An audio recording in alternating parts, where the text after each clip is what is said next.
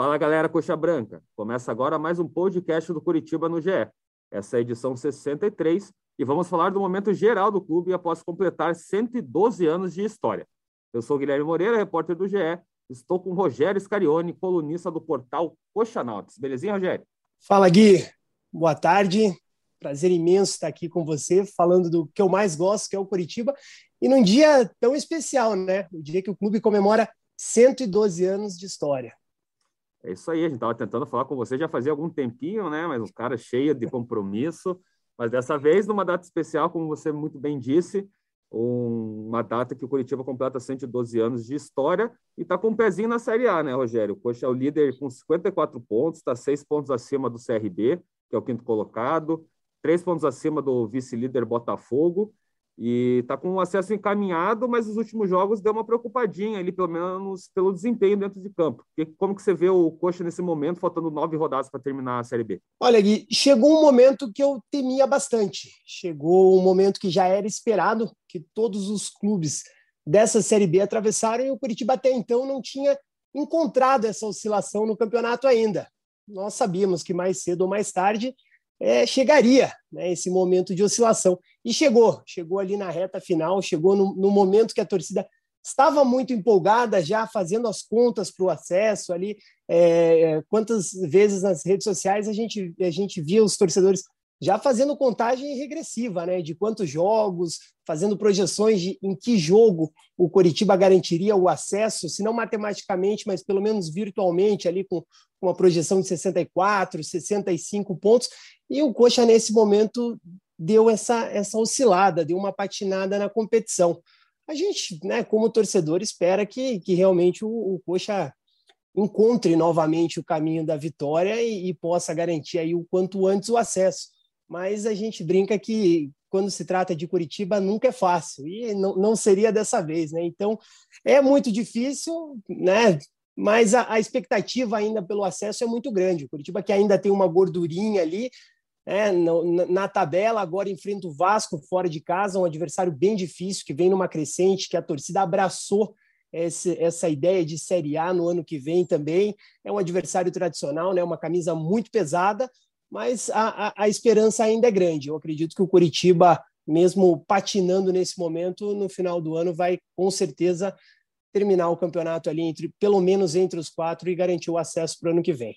É, o Coxa está três jogos sem vencer, né, Rogério? São duas, dois empates e uma derrota, uma derrota dolorida, inclusive, para o Cruzeiro na última rodada, 3 a 0 é, em casa, né, com a presença da torcida, um pouquinho mais de público, já que os estádios foram liberados aí em Curitiba para pelo menos 20 mil, né, 50% da capacidade, o, o, o Couto tem um pouquinho mais que, que 40, então tem 20 mil e poucas pessoas ali estão liberadas para o Couto e levou um 3 a 0 em casa, e como você, você bem disse, enfrenta um Vasco em São Januário, que já é sempre complicado por natureza, e apesar do, do Vasco ter perdido essa última rodada para o Sampaio, ainda tem a, aquela expectativa, né? Como você falou, da torcida também empurrando, de ainda brigar pelo, por esse acesso. O Coxa tem essa gordurinha que está diminuindo no, na, nas últimas rodadas, ainda tem 94% de chance, então tá com o pé ali na Série A, mas esse jogo aí é meio que determinante, né, Rogério? Se, se dá uma tropeçada ali, a chance de, dos times encostarem no coxa e daí começar a ficar meio complicado, ter aquele drama já é bem maior.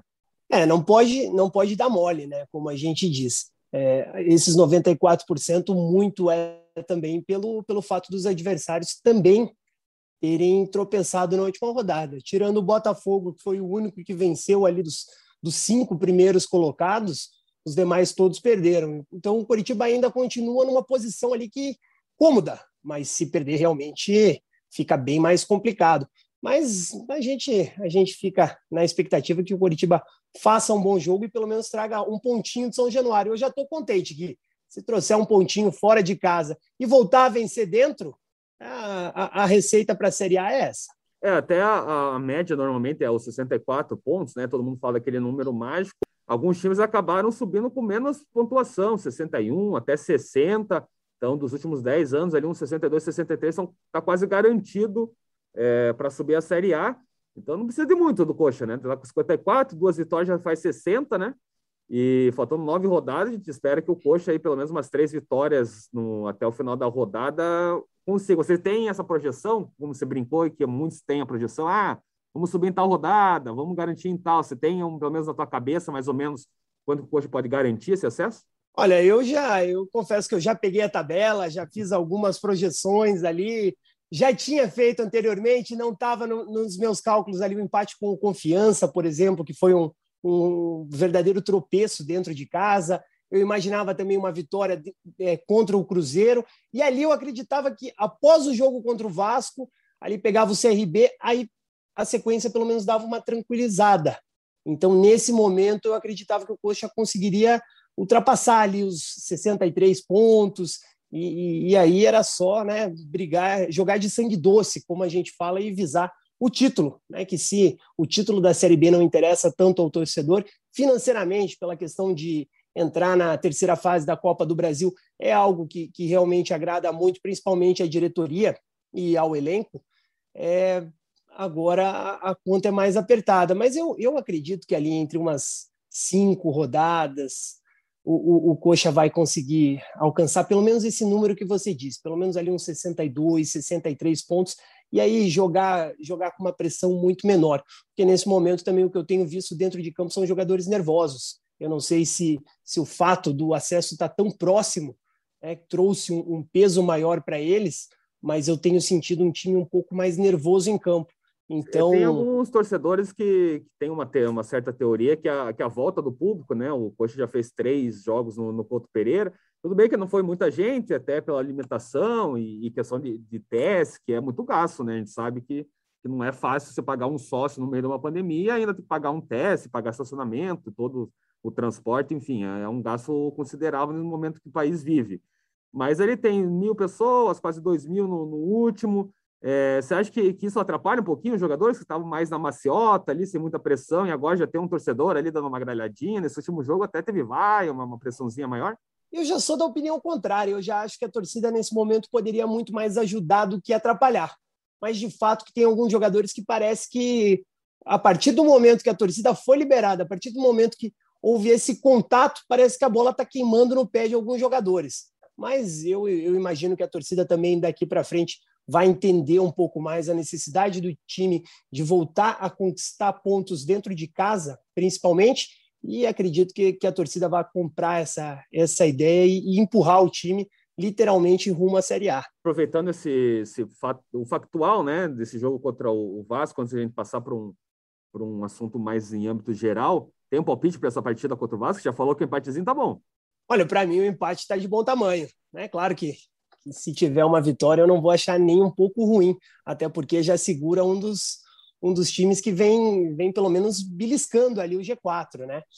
É, mas eu, eu acredito que ali um a um seria um, um, resultado justo ali, pelo, pelo que eu tenho visto do, do futebol dos dois. Eu espero que o Curitiba novamente é, consiga recuperar a segurança defensiva, que eu acho que isso é um ponto que, pelo menos no jogo contra o Cruzeiro, eu, eu achei bem, bem diferente do que nós estávamos acostumados. Eu estava no Couto Pereira na sexta-feira e, e, vi um time com um pouco menos de organização defensiva. Claro, né, nós não podemos é, esquecer do resto do campeonato e olhar apenas para esse jogo. Eu prefiro acreditar que realmente aquela partida foi um ponto fora da curva, o time entrou um pouco desligado e os dois gols ali já mudaram completamente a história do jogo. Mas eu acho que, que o Coritiba faz um golzinho ali no, em São Januário eu espero que a defesa segure o Vasco, mas também se, se tomar um, um gol e voltar com um ponto lá de São Januário na bagagem, para mim já está de bom tamanho. Então é isso. Agora, indo para um papo mais geral, Rogério, essa diretoria assumiu no finalzinho daquela Série A, né? Não conseguiu o milagre de, de se livrar do rebaixamento, que estava quase iminente ali. E, e, teve alguns percalços nesse começo de gestão, né? Uma eliminação que não acontecia na primeira fase do estadual desde no, de 88 é, cai para um Flamengo que é normal numa Copa do Brasil, né? Acabou levando um pouquinho de azar ali no sorteio. Começa meio oscilando no, na Série B e depois, a partir da quinta rodada, aquele jogo famoso contra o Vila Nova, embala. É, como que você vê essa, essa diretoria? Porque no começo segurou, conseguiu segurar o, o Morínigo, que é uma coisa que normalmente não, não ia ocorrer em anos anteriores, isso é meio fato, né? Uma eliminação na primeira fase do, da, do Paranaense é praticamente demissão, e a diretoria segurou. Teve uma demissão do Brunoro, que era o executivo, teve uma saída do vice-presidente, que era o Marcelo Almeida. Então, isso já é uma questão parecida com os anos anteriores, mas segurou o, o, o, técnico. Como que você vê esse primeiro ano de gestão da, da diretoria, que infelizmente teve a perda do, do Renato Folador por Covid, e agora o Juarez Moraes e Silva, que é o presidente do Curitiba, para esse treino? Olha, eu, como todo torcedor do Curitiba, quando essa gestão assumiu, eu tinha muita esperança. Né? Eu acreditava que, que a oxigenação de dirigentes, é, novas novas pessoas, né? Porque o Curitiba passou por, por anos que ele que ele vinha sendo comandado por grupos muito semelhantes. Mudavam os nomes, mas ali por trás a gente via algumas cartas marcadas, né? Algumas figurinhas repetidas em, em gestões até que se diziam oposição. E realmente esse ano trouxe trouxe gente nova para o clube. Então eu num, num primeiro momento me agarrava muito a essa esperança. Novas pessoas tentando buscar algo diferente para o futuro do clube. E eu acho que a palavra reestruturação cai muito bem nesse momento do Coritiba. Né? Se dentro da, do, do campeonato Coritiba vem muito bem, e como você disse, não foi um caminho fácil, né? teve, teve né, inúmeros percalços ao longo do caminho, teve a, a infeliz morte do presidente, né, que deixou realmente toda a torcida e todo o clube muito triste. O Curitiba teve uma eliminação na Copa, no, no, Campeonato Paranaense, algo que não acontecia há mais de 30 anos. O Curitiba não passava de fase no campeonato estadual e ali realmente a, a torcida ficou muito em dúvida. Mas o, o Morínigo continuou no clube, até de uma forma surpreendente, né? Culturalmente, aqui no Brasil, a gente não está acostumado a ver o treinador ter uma, uma continuidade do trabalho após um fracasso tão grande e realmente a gente né, tem visto que tem dado muito certo, que, que, essa, que essa posição realmente foi a, a medida correta para se fazer. E fora de campo, eu recentemente fiz uma entrevista com o presidente Juarez e com o vice-presidente o Glenn Stenger. E eu gostei muito do que eu ouvi deles. Eu gostei muito do, da forma que eles enxergam o clube hoje e enxergam o clube daqui a alguns anos. E isso realmente me trouxe muita esperança porque o Curitiba hoje, se você parar para pensar, ele tem é, um, um, número de patrocínios muito maiores. O Curitiba hoje tem mais patrocinador do que tinha um ano atrás em Série A, né? E, e, considerando que nós ainda vivemos um momento de pandemia, então isso não é, não, não cabe como desculpa para que há um ano atrás o Curitiba não tinha esse interesse. O Curitiba hoje tem alguns torcedores importantes, alguns empresários que estão próximos ao clube, que, que realmente estão ajudando a diretoria, e isso realmente foi muito importante. Esse momento de união de vários torcedores, eu acredito que, que tem sido muito, muito importante para o clube. Um, um, grande exemplo disso foi o, a, a, questão salarial. Hoje o Curitiba é um dos poucos clubes da Série B que tem os salários em dia. É isso que eu ia falar, né? Começou, passou por problemas financeiros, né? ainda tem problemas financeiros no geral, né? Porque a, a dívida não é pequena, mas passou também por problemas salariais durante a temporada, mas nos últimos dois meses está pagando até antecipado, né? Premiação e o salário. Então, e passa muito também por esse patrocínio que você, que você comentou, né? São várias empresas que a gente vê o Coxa anunciando, é, seja pontualmente ou seja com um contrato um pouquinho mais longo, e pelo menos nessa questão, e a gente sabe que, que pega bem no jogador, né? Não, não receber em dia receber atrasado, não ter uma perspectiva, vai, vai minando ele, vai, vai incomodando o elenco, vai incomodando o ambiente, e nisso essa diretoria, pelo menos aí nos últimos meses, tem, tem feito bem o trabalho. Pois é, e o que me chama muito a atenção, Gui, é que muitos desses patrocinadores são empresários que torcem para o clube, né? São empresários regionais, são aqui do estado do Paraná, e, e, são torcedores assumidos do Coritiba. Então, essa diretoria buscou unir esse, esse tipo de torcedor. E tem sido muito bom, né? tem sido muito positivo. Os salários hoje estão em dia. E, e a gente sabe, né? a gente que acompanha o futebol de perto, sabe que é muito importante que o jogador tenha a cabeça tranquila para pensar somente no campo, somente no jogo. Porque não adianta, se isso não é algo exclusivo dos jogadores de futebol. Se o meu salário estiver atrasado, se as minhas contas estiverem atrasadas, isso vai refletir no meu dia a dia, assim como acontece contigo, assim como vai acontecer com qualquer um que está nos, nos escutando neste momento. Então, acho que a diretoria buscou é, acertar essa questão financeira, claro. Curitiba ainda tem muitos problemas, tanto é que o projeto é para 15 anos, ninguém imaginava que ele, que ele seria resolvido logo no primeiro ano de gestão, e se alguém chegar e contar que tem uma fórmula para isso, vai estar tá mentindo. Então, acho que, que esse fator extra, extra-campo também tem ajudado muito e tem refletido no, na, na, tabela. O Curitiba não é líder do campeonato à toa. O Curitiba é líder do campeonato porque vem fazendo uma gestão com que os jogadores acreditam na diretoria e vem e o treinador, a comissão técnica também vem fazendo um trabalho de um time muito organizado. E isso é, é, é, é o básico para se ter sucesso, né?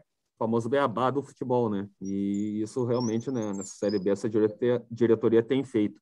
Agora, falando já no, mais no futuro, Rogério, essa diretoria se elegeu falando desse projeto de 15 anos, de, de apostar na, nas categorias de base, dar um, dar um up nas categorias de base, né? O próprio ano teve aconteceu um título inédito da Copa do Brasil, sub-20, da categoria de base do Curitiba, é, e também gastar o que arrecada, né? É, dentro do orçamento, e mudar o estatuto, né, até por, por causa desse planejamento, mudar a diretoria, né, às vezes muda também pensamentos, mas não sair muito dessa linha, né, para ter uma estrutura é, constante nos próximos anos. O que, que você imagina para o Coxa, pelo menos no próximo ano, né, que é o, que é o tema principal aqui do nosso podcast? Está é, tá numa Série A e a gente sabe que quem normalmente sobe da Série B para a Série A, a briga é, é para não cair. É, é difícil fugir disso, é uma exceção quando um clube busca uma Libertadores ou um, G6, um G8, enfim, o que seja no, na, no primeiro ano de Série A. O que você imagina que essa diretoria, conversando com ela, é, pode fazer para esse próximo ano? É, é, se firmar na Série A, pegar dois, três aninhos ali mais, mais firme na Série A, poder começar a projetar um pouquinho de voos maiores? Olha, eu do que eu tenho do que eu tenho conversado e tenho visto com essa diretoria, algo que me agrada muito é a questão dos pés no chão realmente eu acho que você falou tudo. O Curitiba, eu espero que no próximo ano esteja na Série A, né? Eu espero que esse acesso se concretize o mais rápido possível.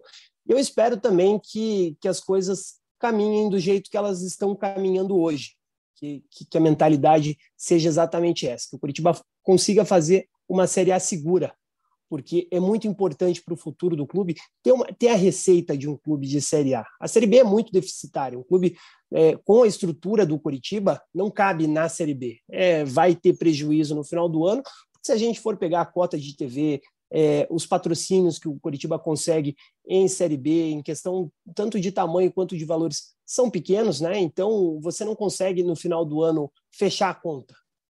Então, você conseguir se manter na Série B com esse modelo de patrocínio hoje, Curitiba que essa semana já anunciou um acerto com a Globo. Então, com, com os moldes que a cota de TV paga hoje, você estando, você permanecendo na Série A, isso já, já te dá um acréscimo de receita muito grande. O Curitiba tem que se agarrar exatamente a isso. O Curitiba precisa se estruturar. E eu vejo que a mentalidade do torcedor, principalmente nesses últimos anos, tem mudado muito. Porque ah, no começo da década passada, o Curitiba chegou a duas finais de Copa do Brasil. Então, o torcedor, mesmo que viesse de uma temporada muito ruim, iniciava o ano seguinte já pensando: olha, a gente já chegou em finais de Copa do Brasil, é possível, o, o, o título cabe para o Curitiba. E, na verdade, a gente sabe que isso foi um ponto fora da curva, né? Que, que, que o Curitiba não disputa todos os anos a, a, a final da Copa do Brasil, como fez lá atrás em 2011 e 2012.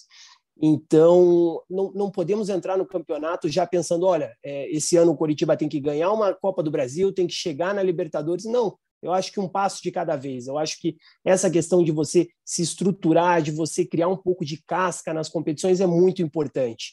Então, eu espero que o Coritiba faça uma Série A no ano que vem, né? Se Deus quiser, o Coritiba estará na Série A no que vem, mas que faça uma Série A tranquila, que, que se, não, se não vamos conseguir chegar numa Libertadores, se, se de repente pode até sobrar ali uma vaga para a Sul-Americana, como a gente tem visto o futebol brasileiro dominando o continente e, e hoje, por exemplo, a, a Libertadores tem um G9. Então, a Sul-Americana também acaba atingindo a, a, maioria dos clubes na competição. É, então, você não cai, acaba classificando para a Sul-Americana praticamente. Né? Exatamente. Fica, né, escapa da escapa da Série B, faz um campeonato tranquilo, porque também o torcedor não aguenta mais aquela, né, chega na Série A todo ano, se não cai, fica brigando, isso é, é desgastante, que consiga fazer uma campanha tranquila, né, que consiga manter uma base de, do, do time e, e, assim e assim vá, né? Que, que suba um degrau de cada vez, que consiga tem, tem é, revelar exemplos no, na, na, série atual, né? O próprio Ceará, que é até esse ano está um pouquinho mais inconstante, mas o Bahia também está um pouquinho capengando, mas já vem, já são mais estáveis. O Fortaleza esse ano já está brigando lá em cima, é, jogou sul-americano recentemente também. É, o próprio Atlético Goianiense, que já é um patamar menor para mim, é, ao menos se comparado com esses clubes citados, também está ficando mais ali na Série A, já dá uma incomodada, às vezes faz uma campanha tranquila, não luta para não cair. Então, assim, é, é, possível, né? Então, acho que a, a diretoria do Coxa tem que ter isso, isso em mente, e me parece ter, que, que é, é ser pé no chão, é pelo menos começar a, a fincar degraus, né? Não é subir e já descer. Então, é subir, ficar ali mais constante para depois começar a, a, daí com o apoio da torcida, a torcida vai ver se o trabalho é sério mesmo e, e daí compra, né? A gente sabe que a torcida compra quando, quando o trabalho é sério, não adianta ficar chamando o torcedor enquanto vê que tá tudo zoneado. Exatamente, é, é, é pés no chão, né? Como você disse aí, usou muito bem os exemplos de Ceará, Bahia, Fortaleza. Quem, quem imagina no, no, próximo ano que esses times entram como postulantes ao rebaixamento? Eles já entram pelo menos ali para para meio de tabela para cima, né? Pode ser que, por exemplo, o Fortaleza esse ano faz um campeonato muito bom, não é no, no, no final da temporada, não será surpresa para ninguém se ele, se ele estiver ali entre os cinco primeiros do campeonato. A Libertadores ali tendo um G9 hoje, já é completamente realidade para o é, Fortaleza. Já está quase que... certo uma Libertadores no ano que vem para o Fortaleza, né? Não sei que tenha uma queda muito forte, mas é pelo, pelo que mas joga, é, inclusive, é difícil. Né? Exatamente, pelo que a gente tem visto, eu também não acredito. E foi um time que passou oito anos seguidos na Série C, né? E foi subindo degrau a degrau. Não, não, a partir do, do momento que subiu ali da Série B para a Série A, o Rogério Ceni fez um trabalho de estruturação, fez um, o trabalho de formiguinha, foi passo a passo e hoje o, o, o Fortaleza provavelmente chegue numa, numa Copa Libertadores pela primeira vez na sua história e ano que vem já tem um time um pouco mais cascudo, tem uma receita maior, então eu acho que, que bons exemplos devem ser seguidos. E esses clubes do Nordeste realmente estão dando, estão dando aula para os demais clubes médios do Brasil. E aí, são exemplos, inclusive, bem recentes, né? Porque não faz muito tempo que aconteceu isso, né? Deles galgarem ali as divisões menores, até, até menos que a Série B, né? Não conseguiam nem chegar na Série B. Ficava ali Série C, Série D, e daí volta. Enfim, e agora estão ali, tem cinco, seis anos que esses clubes conseguiram dar esse up no, numa gestão. Então, é, é, é um exemplo muito, exemplos muito claros que o Curitiba pode ser capaz de fazer se, se tudo ocorrer bem, se tudo for profissionalizado e reestruturado, né? É, o Fortaleza, por exemplo, está na sua terceira Série A seguida, né? Ele subiu no, no, no ano de 2018, foi é, 2018 foi campeão da Série B naquele ano e aí foi passo a passo, né? O primeiro passo se manteve na série na Série A, o segundo passo se classificou na Sul-Americana e agora está tá aí né, com o um pé na Libertadores. Até rápido e, demais, né? A... Imaginava que ia demorar pois, um pouquinho mais. Pois é, e, é, e 100% gestão, né? 100% organização. Isso é o que eu costumo dizer que a bola não entra por acaso. E para mim aí é um exemplo muito claro. A gestão lá do Marcelo Paz realmente é muito boa e acho que é um ótimo exemplo aí para o Curitiba seguir. Queria que você contasse para a gente como que está a questão da, da Coxa Nautas e seus projetos, até para ajudar o próprio Curitiba, né? Pois é, muito bacana falar disso. O Coxanautas fez recentemente 25 anos de história. É um site que, curiosamente, existe há mais tempo que o próprio site oficial do Curitiba. Né? Ele começou, nós brincamos que o nosso slogan hoje é desde a internet de escada. Então, o, o, torcedor. Eu, eu nasci no começo da década de 90, eu sou de 91, então eu, eu praticamente o meu primeiro contato com a internet, as primeiras informações que eu buscava sobre o Curitiba era exatamente no Coxanautas, e hoje eu tenho um orgulho imenso de fazer parte desse time. E para comemorar os 25 anos do Coxanautas, nós estamos fazendo uma campanha e o presente é para o Curitiba. Nós, junto com os nossos sócios do site, é, conseguimos adquirir com o clube 25 camisas e estamos fazendo uma campanha com o Pix. Funciona da seguinte forma: cada pessoa que doar 10 reais tem direito a uma cota. Né? Se quiser doar 50, são cinco cotas. Se quiser fazer uma doação de 100, são 10 cotas. A cada 10 reais, uma cota, e no final do ano vai concorrer a essas 25 camisas. O, a gente já acordou com o clube, a premiação será entregue no próprio gramado do Couto Pereira pelos próprios jogadores. Espero que ali ao final da Série B sejam os campeões que estejam entregando as camisetas aos torcedores. Mas vamos ver se se vir o acesso já está de bom tamanho. Tenho certeza que, que a festa vai ser muito grande no dia da, da premiação lá no, no Couto Pereira. Aí é só acessar o site lá que tem todas as explicações, isso? Ou as redes sociais da Coxa Nautas? Então, tá, tanto no site quanto nas redes sociais tem, tem todo, todos os passos ali, mas é, é, é bem facinho, é só fazer uma doação para coxanautas, arroba coxanautas.com.br, faz o Pix, não precisa mandar comprovante, não precisa mandar nada, a gente já tem ali o, o nome e o CPF da pessoa que fez a doação, a gente faz ali o, o reconhecimento e no dia 6 de dezembro vai estar concorrendo a uma camisa oficial do Curitiba. O total são 25 camisas, quanto mais você doar, mais chance tem de ganhar. Então é isso. Rogério, queria agradecer você pelo tempo, pela disponibilidade de participar do podcast do Curitiba no GE.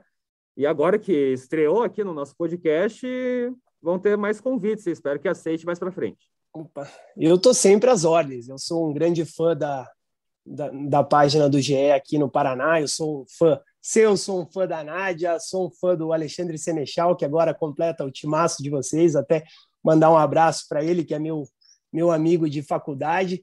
É, e eu estou sempre às ordens. Prazer imenso estar participando. Muito obrigado pelo convite, Gui.